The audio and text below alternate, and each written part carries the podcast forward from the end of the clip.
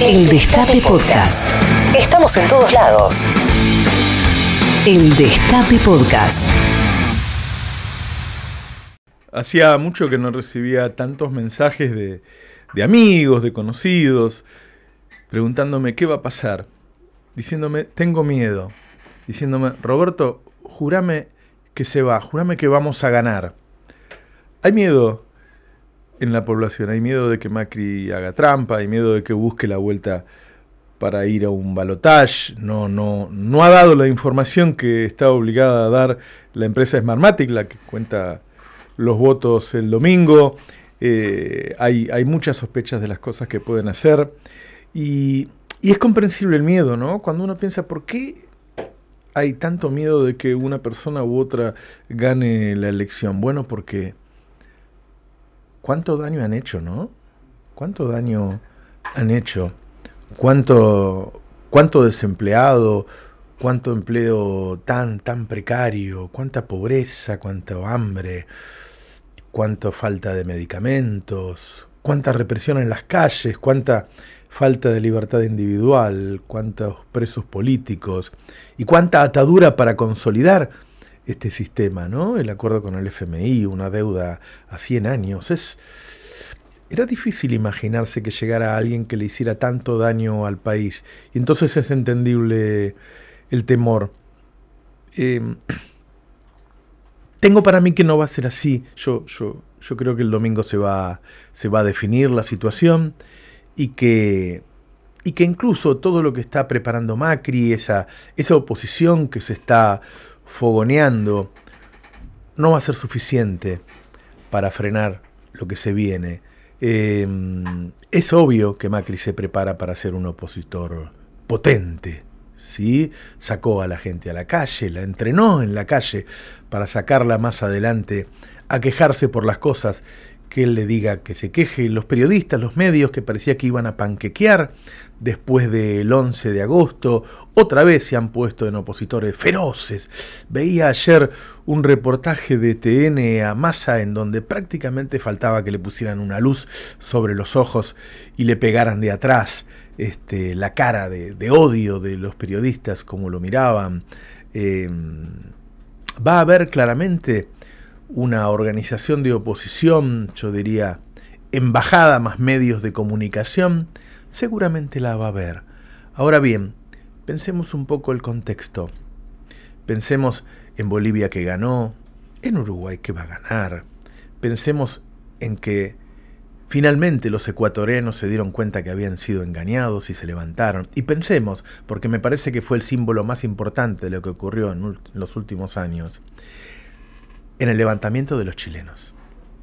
En el levantamiento de los chilenos que después de mucho, mucho, mucho tiempo en el que habían quedado engrampados en un sistema que les fue quitando uno por uno sus derechos, que les sacó la educación pública, la salud pública, que los empobreció, se dieron vuelta y se levantaron. Me da la impresión de que lo que viene, y seguramente Alberto y Cristina van a ser muy importantes en ese proceso, me parece que lo que viene es la vuelta de esta progresía regional, de esta centro izquierda regional con matices siempre, con más potencia que antes.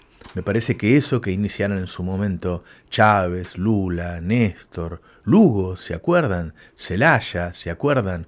Mujica. Me parece que hay un revival de esa. Me parece que en un mundo convulsionado la región otra vez está llamada a dar vuelta a la historia. Y seguramente Alberto y Cristina van a ser un factor importantísimo. Se están armando muchas cosas, se está armando el grupo de Puebla, están hablando constantemente, no solo los, los que estuvieron antes, se habla de una reunión cuando salga Lula en Buenos Aires, en donde estaría Lula, en donde estaría Dilma, en donde estaría Cristina, en donde estaría Mujica, sino los nuevos, ¿eh? los nuevos por lo menos los que están en el poder. Me da la impresión de que de que todos estos golpes, de que toda esta pelea, de que toda esta tensión que van generando, incluyo el pequeño incidente que me sucedió a mí, son los últimos estertores de una derecha que va perdiendo porque no podía ser de otra manera, porque el neoliberalismo no es solo capitalismo, el neoliberalismo es la última faceta del capitalismo. ¿Y por qué es la última faceta? Porque el, capitalismo concentra riqueza. Y cuando se concentra mucho, mucho, mucho, esa riqueza no puede ser invertida. Entonces se va a timba financiera. Y la timba financiera explota y genera los quilombos que ha generado en los últimos años en el mundo. Me parece que estamos ante un frente de, ante un cambio de, de turno. Me parece que que China seguramente va a crecer mucho en los últimos años, que Rusia se recuperó, que Estados Unidos le cuesta mucho seguir siendo una potencia hegemónica y que hay focos de rebelión en todo el mundo. Los hay en Francia y los hay en Chile. Los hay en Ecuador y los hay en Argentina también. Más calmo porque aquí tenemos canales de representación para que nuestra queja se escuche de manera pacífica.